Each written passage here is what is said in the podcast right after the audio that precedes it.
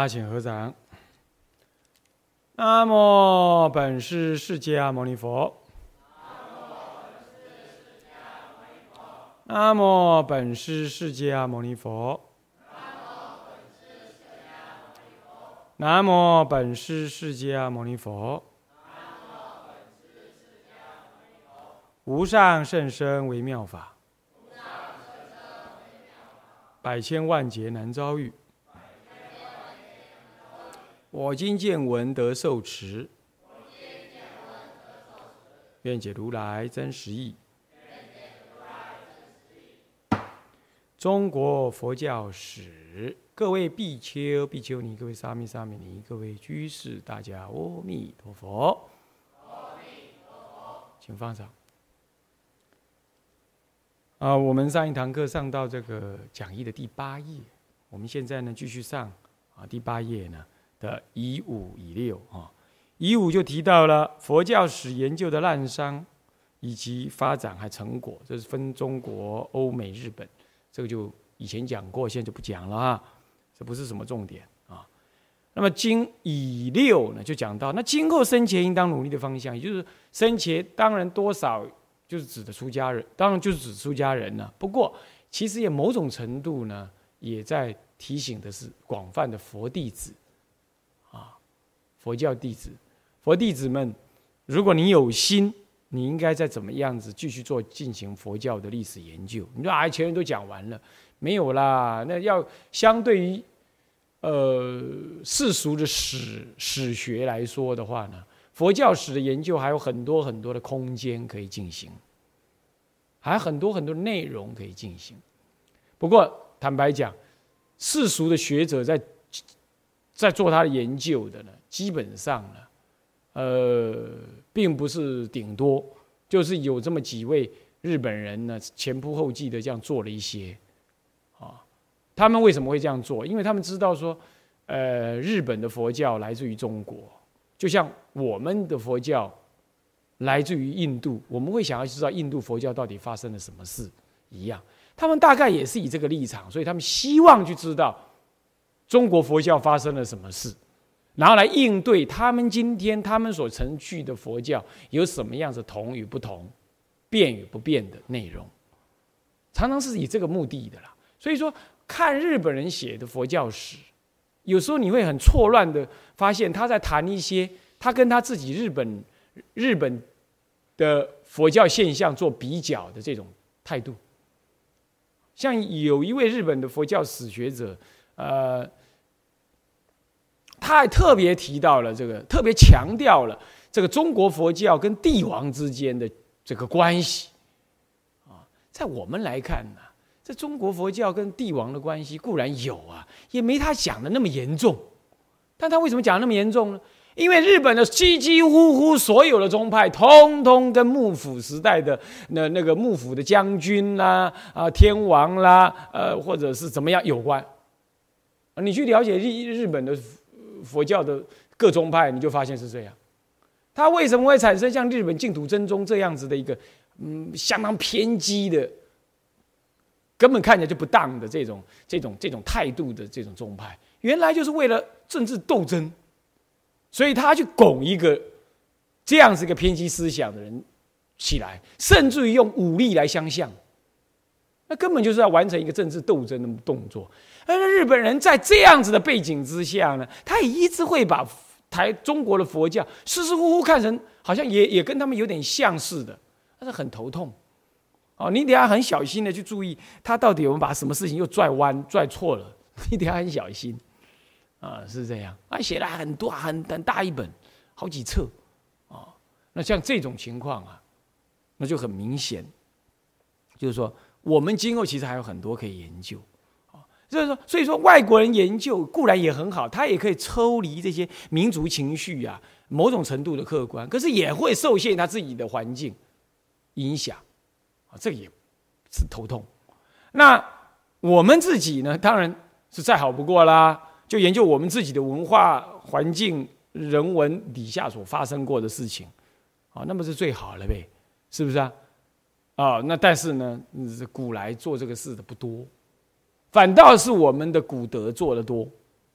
哦，到后来越到这近几百年来，那没人做，没人做，啊，现在反而还在家人写什么高僧传、名声传，这实在没办法啊。那他当然也是好意了，不过我个人是觉得说，那个那个东西，将来今后要是有有新的出家人写的话，你就参考就好了。哈 哈你还是要从古德当中找标准。这我们有很多的事情要做的，你比如说。你得要从主要的这个这个唐高僧传、隋朝时代的唐朝的高僧传、宋代的高僧传，哈，还有呢南北朝那个呃申佑律师所著的僧传，这几个僧传来来来撵出来抽取出什么叫做高僧的标准，像光这个事情就有得瞧。你连这个标准你都没建立，你说你就你你你你就开始记录叫做谁什么叫谁是高僧谁不是高僧，这从何说起？是不是这样子啊？这名声跟高僧是不一样的。在呃唐朝以前有名声传，有名声有神僧，啊就是就是行为上比较特殊的啊名声就有名的出家人，他就他就明白的写的叫名声。啊，所以现在人写的那高僧传，我看名声传应该是比较适合的名声了。啊，那至于什么是高僧，不是你在家人能够评论的。你在家说好，出家人的标准不是不一定是好，何况你这个标准是不是古德传下来的标准？哎，顶高僧这两个字，哎，世俗的报纸胡乱写一写啊，那不懂佛教的人胡乱叫一叫，那就罢了啊。啊，真的进入到佛门里头来，要被定位为高僧，那那是春秋之笔，那你随便就可以写了。哦，你有钱，找几个人帮，找几个徒弟帮你写一写传记啊，那那这样你就叫高僧了。哦，那这样拿钱买高僧，那谁马会？是不是这样子啊？他他没这回事的啦。所以写高僧传的人，他自己要头脑清晰，也也要很超然，不能有党派三头之见。啊，也不能特别讨厌人家，也不能特别跟人家走得近，都不可以，是这样子。所以他要清高，要清高。啊，你看一下呢，嗯，当时中国好多个像司马迁，你就别说了，是不是？他受到政治迫害之后，发奋写写历史，没人敢怎么样。他已经你都迫害他了，你还能怎么样嘛？是不是啊？你都把他宫刑哎，都把他做宫刑哎，就是阉掉这样子。他受这么大的委屈，他照样写历史，他就完全发心下去写历史，啊，当然，这种心态写历史会不会怎么样？这是后代人的事。所以你可以看他不受这些政治影响的贿赂的，好努力写啊。那你你你写的我不好，呃，写我不好，我杀你，杀你呢，儿子再写，写的再不好。嗯，哥哥写的不好，那那当当朝者不高兴，杀哥哥，哥哥被杀死了，弟弟再出来写，弟弟死了，下面那个弟弟再出来写，写到后来那个政治人物都不敢杀了。你看，那人家那个春秋笔，人家是这么有骨气的了啊！你不能今天人家谁跟你好好了，怎么样了，提供你资料了，啊，这这斗一斗就叫做高深，那还得了啊？是不是啊？这外面人胡乱说一说，那就罢了啊！以后要成为给后人做榜样，那什么是高僧？那也要分开来看，因为高僧太混淆了啊，是不是这样子啊？呃，有禅定是不是高僧？呃，弘法利生算不算高僧？呃，那那那么呢，整天跟总统走在一块儿算不算高僧？呃，是不是啊？那那名声跟高僧混不混淆？那犯忌是犯忌是怎么样子？然后最后高僧，嗯，高僧要表现是什么样子的共同的相貌出来？统一的标准又是什么？啊，你你表现的重点可以不一样，可是它还有个统一标准呢。像这个都需要你去萃取古德的经验跟想法。你看这事情好多要做，你知道吗？好多好多要做，那简直是罄竹难书啊！啊，这是完全说不完的呀。要要讲起这我们这佛教史的研究的内容，太多太多太多那个那个重点。啊，这是太可惜了，太可惜了啊！这一直没有被注意。嗯，好，那么所以说，今后生前当努力的方向可多了。可是主要这三大项，我们自己来做历史研究，我们要注意这三大项。第一，除了前啊不，当然除了前面所说的那些该注意的以外，我们总合起来讲，要有这三个方向。第一，继承传统是借用心学。我刚刚讲的高僧传就最明显。古德怎么认定高僧？这你要去萃取他的精神跟想法跟标准，把它列出来，啊，这就继承传统。那以这个标准来选新。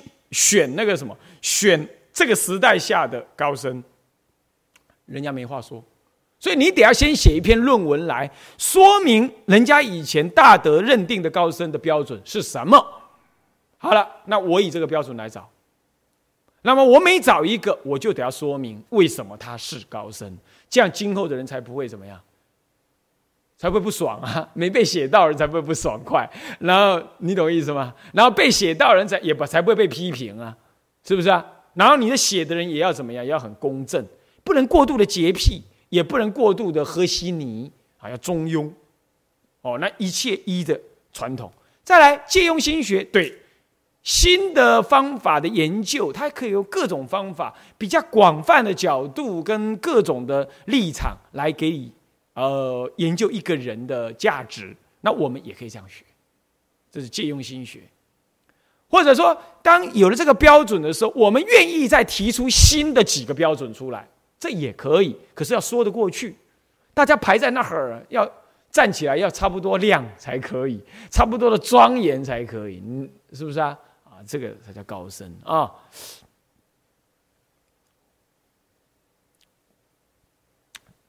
还有现在人写啊，他把男众跟女众呃呃喝稀泥弄在一块儿，这也就是不懂，是在家人的不懂，是这样。这不是的，那就是什么呢？那就是比丘尼传啊，就是古德就在专门在提出来比丘尼男女不混淆嘛，啊，是不是这样？我们讲的僧啊高僧，我们就讲主要是讲比丘。那么你你你你比丘尼，你你不能叫僧，你是雅僧，那你另外就提一个名字叫做比丘尼传，才不混乱嘛。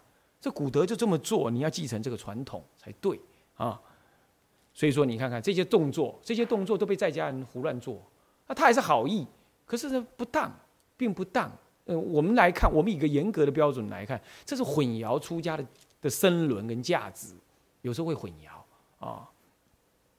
那么丙二呢是破邪显正吸纳成果啊。破邪显正吸纳成果什么意思啊？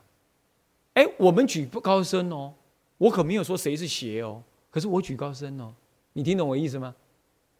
这孔老夫子也是这样，孔老夫子当时他也不张皮当时时代的人，可是他就怎么样，他就推举那历史当中呢好的人，那那你就知道我的微言大义了嘛？这样各位听得懂吗？我赞叹这个人这样子做法叫高僧。那其他县有些做法，我什么都没说哦，啊，人家自然就知道了嘛，那就是不好的嘛，所以我没说嘛。我出家我不骂人嘛，但是呢，我我我就赞叹好的嘛，这就这样就叫破邪了，懂吗？我显正，我显扬正，跟推举高僧，那没被推举的，那你们自己心里明白，那就就好了，这样就对了，是这样，这样就这样就做。高低邪正就清楚啊，是这样。那么呢，吸纳这个成果是什么意思啊？就别人的，我刚刚讲说，也有一些在家人在写，在记录，这个并不是不好啊。我刚我刚没有批评的意思，我也没有否定的意思啊。我是说。这我是说，有些严格的标准呢，其实我们也很很不，我们不方便去告诉他那么多，他是不是这样子啊？那他就这样弄了，弄了也不知道的人呢，马上就把它当做哦，就是新的高僧传，那等同于以前出家人所造的高僧传，那是不可以的，那成分不一样，继承也还没有一个公准的，那是他自己的选择。那他又是个在家人，他这种选择是不是能够为时代的考验，为人所认同？这个。春秋之笔可不是那么容易的，就我的意思是这样啊，这样你会混淆了佛教的价值因为佛教的价值最高等的价值，不要说一个，不要说你一个在家人不能单一决定，哪怕是一个单一的在出家人，也都不能单一的决定，甚至要一群人，而且要老中青都有来共同决定票选这样什么是高深不高深？这我觉得这样才合理，是不是这样子啊？所以说这不是那么容易。你写个名生传或者是呃生前传，我觉得这样可以，啊，这样就可以了啊啊。那么再来呢？不过即便是这样，那终究是记录的东西，对不对？我们也可以拿人家记录的东西来做参考。当时的呃申佑律师也好，道宣律师也好，啊啊，那么呢，或者占嗯呃这个。占领这个国师也好，他呢都有动用到过去人的记录的资料，这是不可避免的，哦，是吧？你写生传，你也不他写几百年以来的生传，你怎么可能都亲眼去访问呢？那都是往生了嘛，是不是啊？当然也要吸纳别人的成果，是这样。那我们吸纳的更是分析的更要多了，那就是说，呃，有的是他那个单位自己做的嘛。他那个单位就自己做一些 他们师傅的一些资料，那当然我们也是要收集。如果我们要写，我们要把这个大德收收进来的话，好啊，有的是过去清朝、明朝的，那已经有人专门研究它了嘛？啊，研究明末偶益大师、明末四大师已经研究了嘛？明朝佛教史已经有人写了一些了嘛？那我们把那个拿来再看，然后再分析，然后才。再立高僧传，这当然就也没有问题。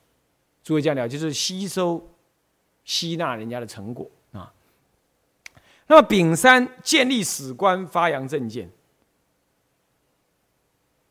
要告诉人家我们是用什么样史观在做佛教史啊。那么从此依这样的史观，才符合佛教或者一个宗教的立场啊。那从这个立场，我们建立的。佛教的历史的观感跟结论来教导后代，才能够让佛法弘扬，尤其是正法弘扬，大乘法能弘扬。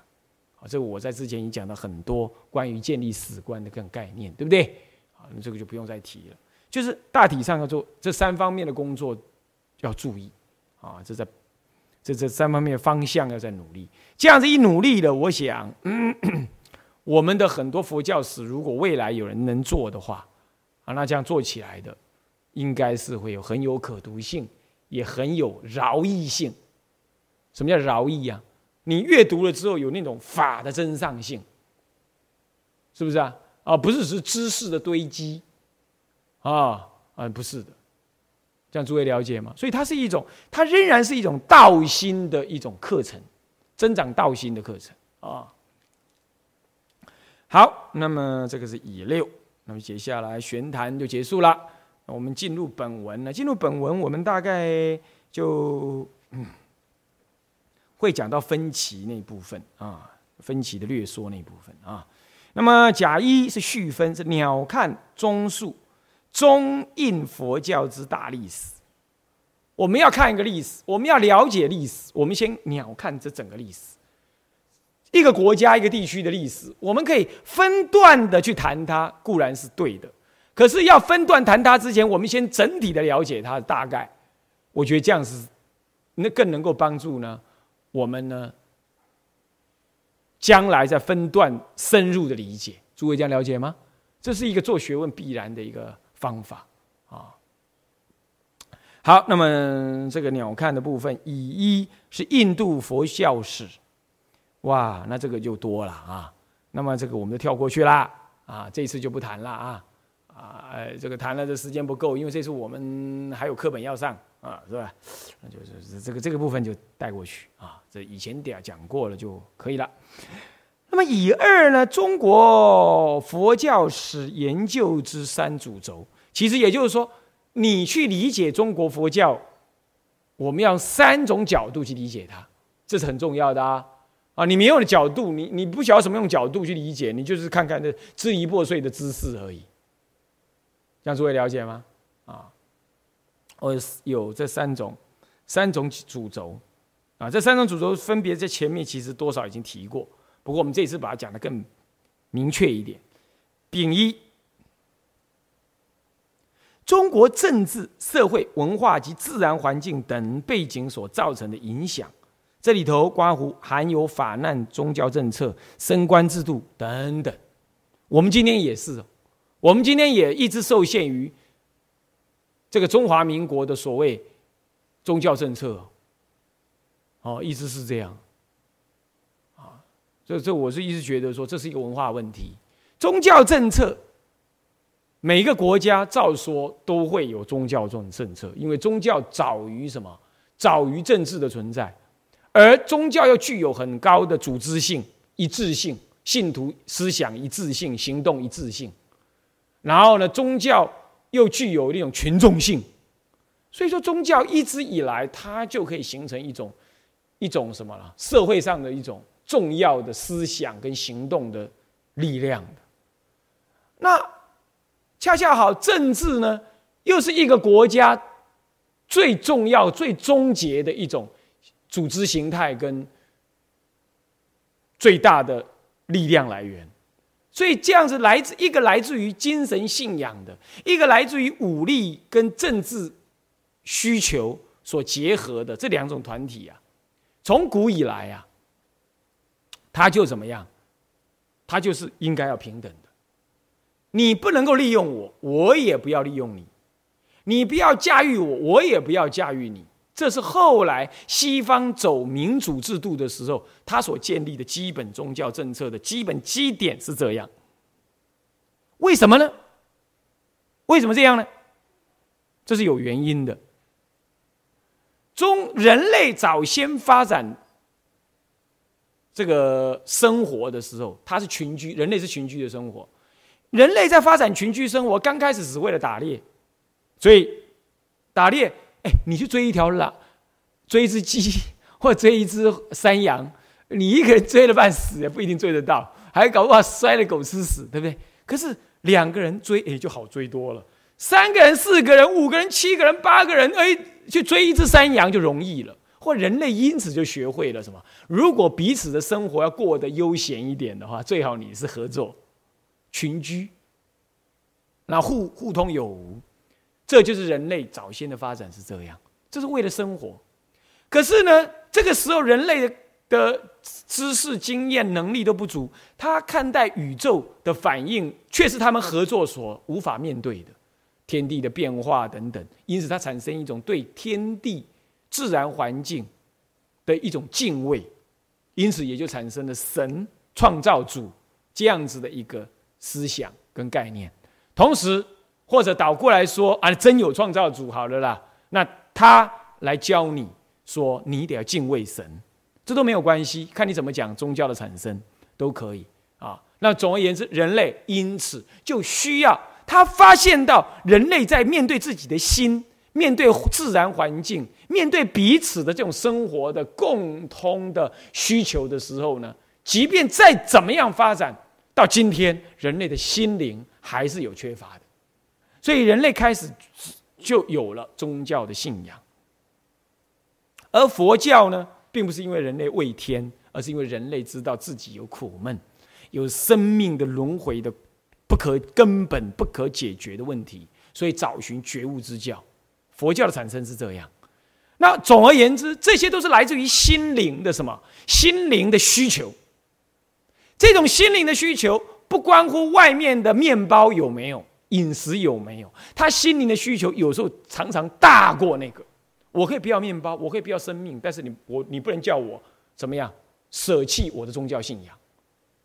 我不可以这样，因为心灵的自由是比肉体的自由还要重要，心灵的升华是比肉体的存活还要重要。当宗教家慢慢的感受到心灵强于一切的时候，他的那种宗教情操，他一直发展会发展成这样。他发展成这样，所以你看看古以西方人讲说不自由无宁死，这个表示什么意思？光一个自由，你都宁可用死去给予抗争。自由是什么东西？叫自由，心灵上的自由为最重要的自由。你看看当时。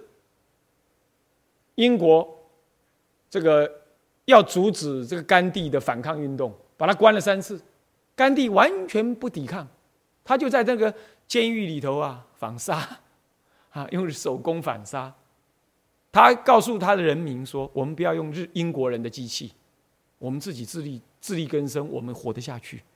我们要我们要反抗这样子不公不义的这种侵略，但是我们不要用枪炮。来，你们跟我一起反杀。好，你把我抓进去了，你这样是不得，你这样是没道理的。我是在你英国留学的有牌照的律师，我知道你英国这样做是违背你们的人权的。好，那没关系。”不自由无宁死，那我来饿，我饿死好了，就这样饿，饿到全世界都抓狂，你懂意思吗？他在饿，全世界在发抖，是这样子哦，是这样的，就把他放出来，对英国施压。当时英国如日中天，是日不落国，哎，是这样子，没办法，抓三次他就三次去去去去去去去去去去绝食，最后最后英国投降。退出，退出这个，呃，这个印度，让印度自己成立一个国家。你看看，这在世界上少有，可以说几乎没有的，反抗一个国家的统治，尤其是这么大一个一个大英帝国的统治，能够用这种方法，绝无仅有。心灵的力量，他一个人，就他一个人力量。他没有宗教信仰，他不是动用宗教信仰哦，就能这样。所以你可以想象得到，心灵的力量大过什么？其实它大过政治，他的需求也早于政治。首先你要了解，这就是宗教的本质，这就是宗教的本质。当你了解了这样的时候，那接着我们再看。可是人类需要什？人类有斗争呢？人类。有现实生活的需求啊，所以人类也就在有宗教的同时，他就建立了什么？建立了集体生活的政治制度。可是刚开始的政治制度，一定要政治只要是一个制度，只要是一个组织，那么这个组织就要有有上有下，有领导者，有被领导者。这个时候，请问谁应该是领导者？哎，他就结合了宗教的信仰。他就说了：“我是神所指派的。那你们既然也都信神，神是威猛而公正的。既然这样威猛，所以你们不能反抗神的意志。我既然是神所指派，那你们就不能反抗我。其次，神是公正的，神的选择有神选择的原因的。所以呢，所以呢，他选择了我。”那你们听到了哈，所以我战胜了敌人，你看到没有？哎，人民就开始觉得，哦，对哦，所以人民开始将神权跟人王结合。中国一向就这样，天子，天之子，所以天命所中所托，他就应该出来做皇上，有没有？到现在啊，坊间还一直在搞这些哦。每一次总统选举的时候，就在问，就在问这个天命该属于谁？你看，还是这种观念，还是还多少还是这种观念，有没有？啊，好，这当中当然不是那么早，不是那么那么单纯呐。这当中还有一个祭司阶级跟人王阶级的对抗的过程呢。不过我们简单的讲，就是说，这是一个人神权为主的时代，西方就是这样，东方也是这样。神权结合人权，慢慢的呢，神权就是一种宗教信仰。可是慢慢的，这人在腐败。那么开始人有了知识的累积之后，他开始就思维说：“哎，奇怪了，这如果是神是神，如果选了他，那为什么他让我们的生活这么烂呢？他腐败了嘛？他这么爽快啊，我为什么这么烂呢？为什么这么这么惨呢？他开始想要反抗。”他开始，他累积的资粮、累积的思想跟经验之后，他开始觉得不对哎，这个国王看起来跟我们一样凡夫哎，愚痴还比我还愚痴，可他为什么就能享受这么多，而让我这个国家这么腐败，让我这么受苦？他开始去思维的时候，他开始想到了，哦，不对，注意关键就在这儿了。如果我也是上帝造的，那他也是上帝造的，照说上帝应该赋予我们一样的价值，所以。上帝给他自由意志，那我也应该要有啊。哦，我搞了半天，他只是借用上帝的名义来压迫我，哎，那要是我，我也是上帝的选民的话，那我跟他一样有这样子能力。所以那个时候，他开始我的卢梭，他开始产生一个什么想法？天赋人权的想法就出现了。这上帝既然造人，那造人现在大家长出一堆人来，那不应该说是你特别于我啊？那我应该跟你一样，那你有权，我也有权。那今天我吃一口饭，我都没权利哦，这算什么？他开始一直鼓吹这种天赋人权，就是由宗教的立场出发的，诸位。所以由宗教的力量凝结出什么样？凝结出一种人民的觉醒，觉醒了之后，反过来怎么样？反过来才来反抗错用神权的这种军权思维。所以由这样子天赋的人权出现。来抵抗，这也是一种宗教思维、宗教立场来思维，然后来反抗什么？反抗所谓的天赋、神权的呃神权的这种观念，来反抗它。那么这一反抗呢，足足熬了两一两百年，总算成功。所以世界上第一个民主国家是法国，哦，不是英国。原因是这样，他成功了。那这个英国也影响了啦，整个欧洲，整个影响了，影响到美洲。两百年前的美国，然后一直影响到东方来，就这么一路，就这位老兄，就这样一个想法。到后来创建民国的时候，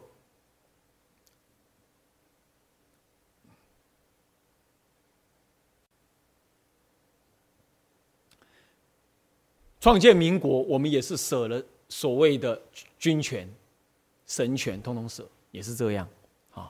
所以你有没有注意到？抵抗专制的主要力量，其实刚开始专制是借用神权，后来强化人权，强呃强化军权，神权军权，而事实上神权跟军权是结合的。中国也是这样，五千年都是这样，对不对？神跟军是一样的，所以读书人为什么效忠皇上？因为皇上代表天呢，那我读书就是明天理呀，要行天理，要替天行道啊，所以我只好。替皇上行行行这个这个行一切的治理国家的大事，那就是完成我的道德完道德人格，就这样，他就用这种方式呢，来让中国的知识分子五千年来乖乖的都替皇上服务。原因是这样，那这也没什么不好啦。但问题就是这样是一直强化的结果，就强化也神化了什么？神化了政治的领袖了。那不过是个政治领袖而已。可是西方很快在那个时，在十七八世纪的时候，他就已经想到，而且操作了。他认为不是这样，因为人呢是凡夫，我应该反抗他的神军权，因为他的军权架构着那个神权呢是错误的架构，所以我要反抗他。啊，这一反抗了，就形成了民主制度。所以诸位要了解，民主制度。最重要就是语言思想的自由，你没有这两样自由，你就没有人权；没有这个人权，你就没办法反抗不公不义。而问题是，思想跟语言的自由，最开始就是来自于教会、宗教的自由，因为宗教你有自由传教、跟自由结社，还有自由的流通你宗教的教义这样子的一个权利。刚开始就是由教会来，宗教这个方向，这个这个范畴来给予什么？给予巩固，并且给予发扬的。所以一开始，宗教西方的宗教就是具有能够跟政府抗衡的这个特质。他要求基督教、基督教、天主教，他要求能够弘扬、能够自由的宣说他的教义。你必须赋予我怎么样足够的完整的什么？上帝给你也给我的那个足够的人权，也就是我语言上、思想上的完全的自由。这最早就来自于宗教。诸位这样了解了吗？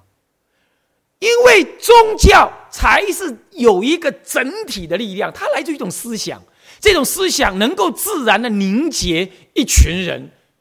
我刚刚讲了一群人，而且是行动一致、思想一致的人，你不觉得这就跟政治很接近吗？政治的军队政治主要来用军队来建立、建构起他的他的力量的。那平常不打仗的时候，他用内在的什么？内在的警察来建立他的力量的。警察他拥有人民所没有拥有的武力，拿来执行必要的时候强制执行国家的公权力。凭的是什么？凭的就是法律，凭的是国家人民的共同意志，以及一致的警察的一致行动，或者军队的一致行动。那我们来对照一下宗教哈，宗教内在里头有一贯一致的精神思想，教徒彼此之间有一致的行动跟共同的价值跟目标，然后呢，他们能够自然的凝结成为一个有组织的群体，有没有跟政治很像？而且它比政治还要力量力量更大，就是它自发的。政治力量往往是来自于现实的利益呢，它会分它会分割的。今天这个这个党呃跟那个党不合了，那个又找那个党来结合，它会这样。可宗教不是，宗教的价值不来自于人，它来自于神。因此，宗教的价值它不随时间、空间跟政治现实利益的对立呢而造成分裂，不会。我说理论上是这样，它不会的，对不对？是不是这样子？因为上帝没什么好选的，就一位而已啊，那也没有第二位去选上帝。因此，你永远你信上帝，我也信上帝，我们一起都是上帝的子民，我们的行动、我们的价值是一致的。当这样的时候呢，你就可想而知，为什么西方会发展成十字军东征，你就可以想而知，他们的思想完全一致，他们的目标完全一致。他们要去完成一个行动，当这个行动需要军队的时候，他就去形成军队了。你注意到了没有？所以宗教本来它就具有完全需、完全的强固的自由色彩，跟人的所谓的这种自主人权的色彩，以及所谓的语言、布道、结社等等的自由的这种要求。而最早对所谓的专制的帝王要求这种权利的，也就是来自于宗教的声音，来自于宗教。那他长期以来一直具有能够跟政治相抗衡的这个力量，也是宗教。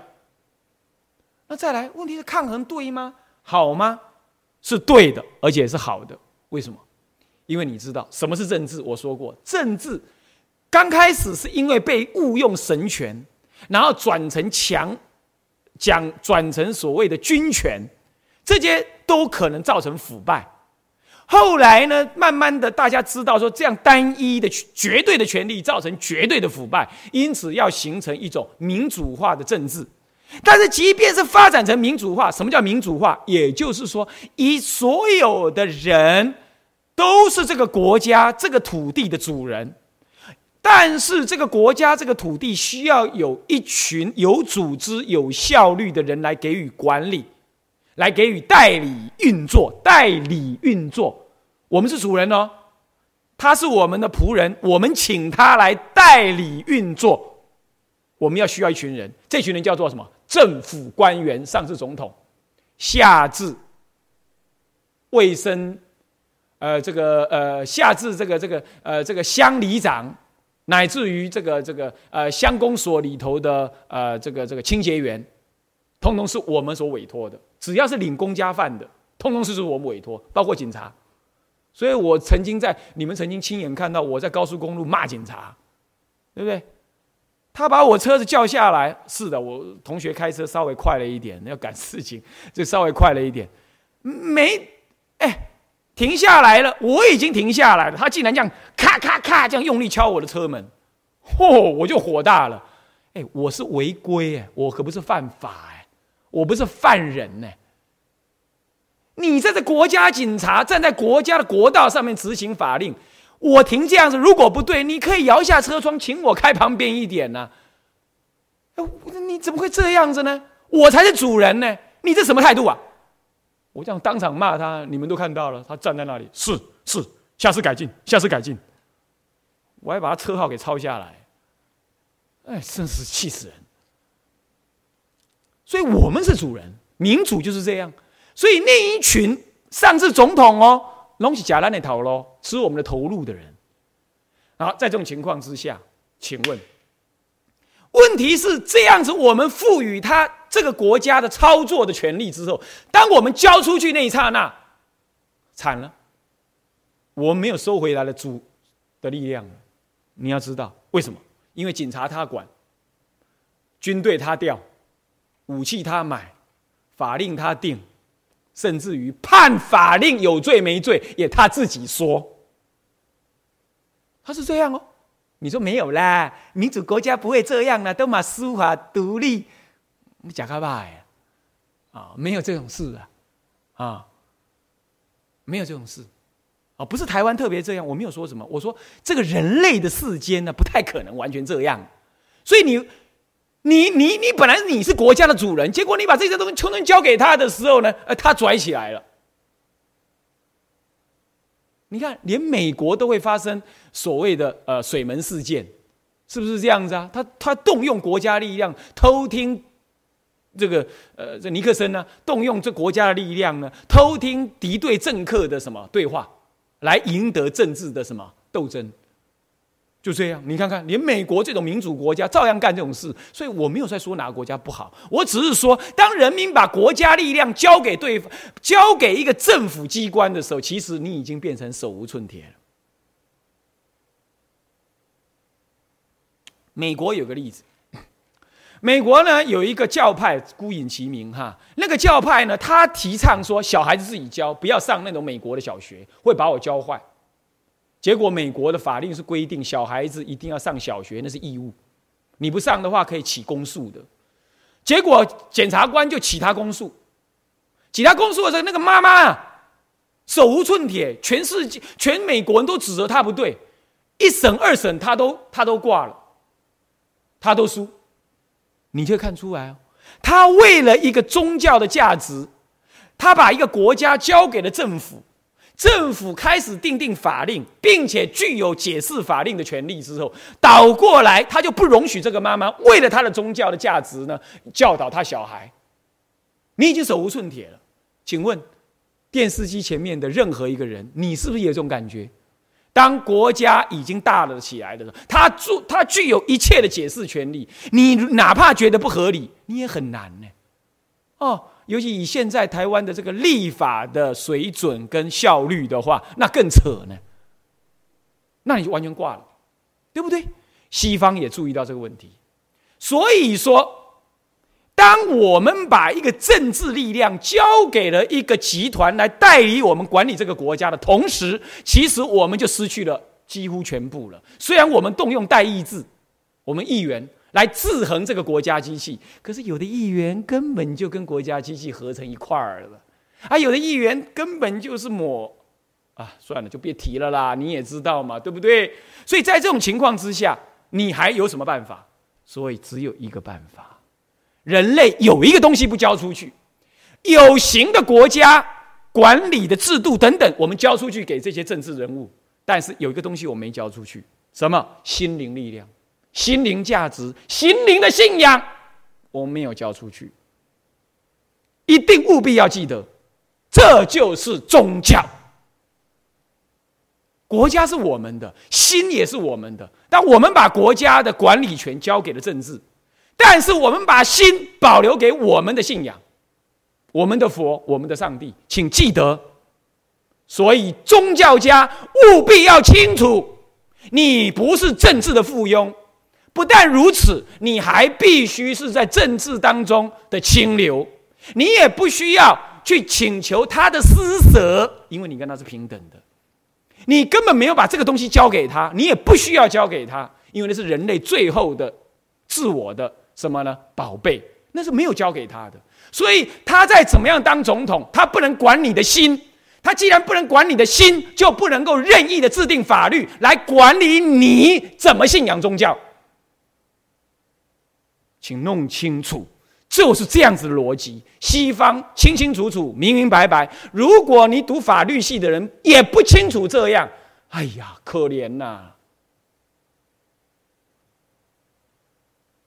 所以不要企图要用政治力量来觊觎宗教，这是不对的。宗教家有这样子的认识，这是天经地义，而且是对自己的宗教负责任，而且也是保护自己的人民，更是保护自己的灵魂。一定要记清楚，我们并没有交出去这个东西。所以，一个宗教家站在政治人物面前，你应该要知道，你不需要高过他，但是你绝对不需要从他那边讨好处。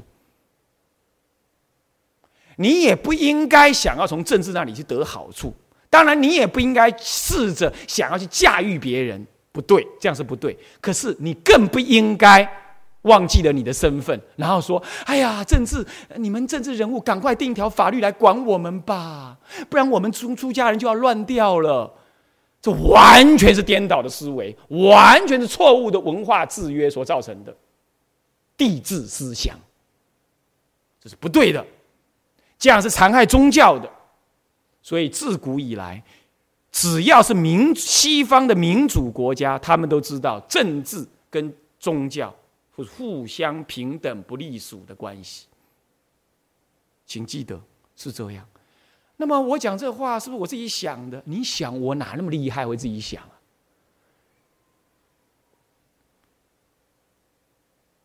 宪法上一任总统啊。也是我们陈陈总统在任的时候，第五百七十三条解释案，你去给他翻一翻，那都是我们陈总统亲选挑的大法官，他们在解释第五百七十三号解释案，就提到了这样子的观念，而我只是再把它更深刻的、更广泛的解释而已。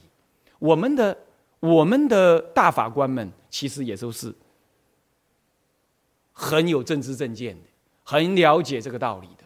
然而，这是一个文化问题。我们的官员可不知道，官大学问大，官大道德大，官大什么都大，什么都想管，这是错的。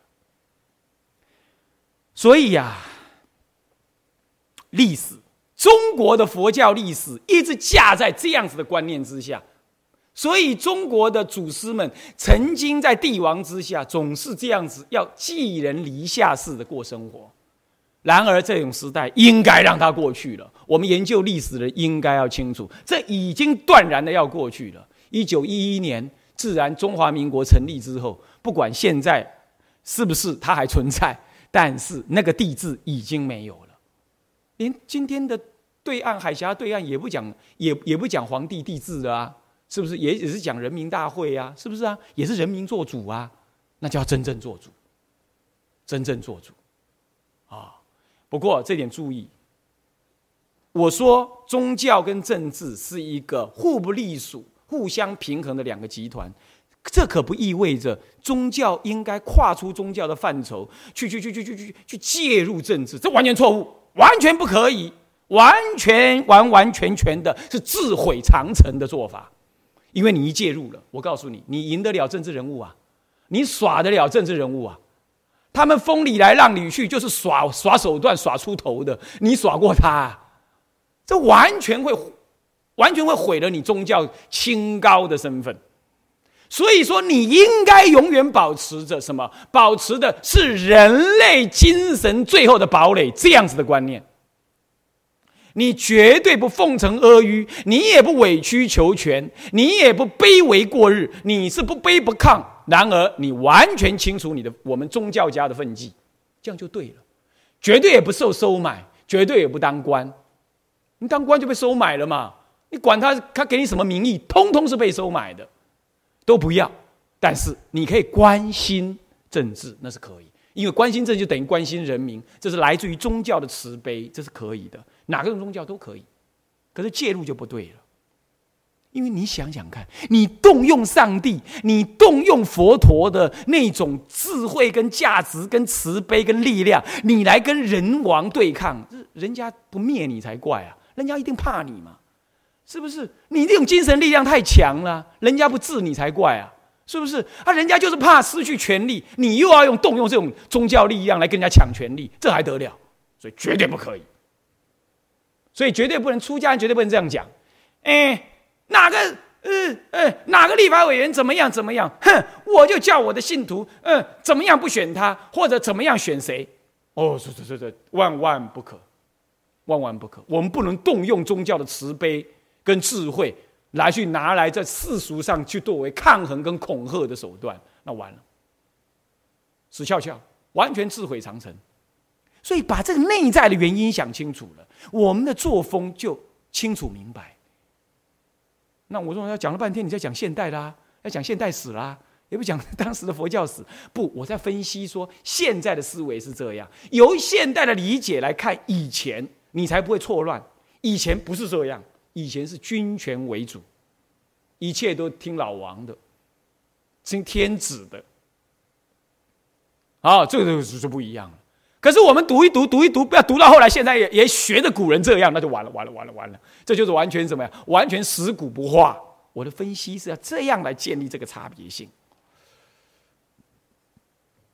务必清楚啊！这是一个文化问题，很严重的文化问问题。